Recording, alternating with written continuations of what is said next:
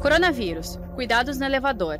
Doutora Margarete, fazer uma pergunta para a senhora que não tem a ver com pneumologia, mas só para a gente entender. Tem gente que vai chamar o botão do elevador, não, não, usa o, o, dedo indicador esticado, digamos, usa, bate o nozinho do dedo, é, ou então usa a mão esquerda. Se for destro, usa a mão esquerda. Se for, se for destro, usa a mão esquerda. Se for canhoto, usa a mão direita. Esse tipo de artifício funciona?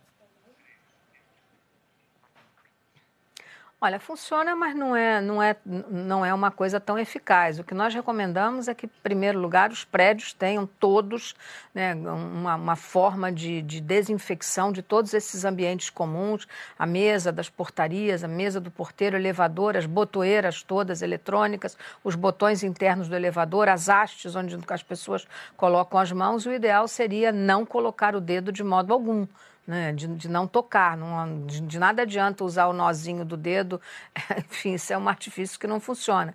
Enfim, o ideal seria ter sempre alguma coisa que protegesse, um lencinho descartável, alguma coisa, para que não tocasse ao chegar em casa ou no seu ambiente onde a pessoa está indo, lavar as mãos adequadamente. É isso. Saiba mais em g1.com.br barra coronavírus.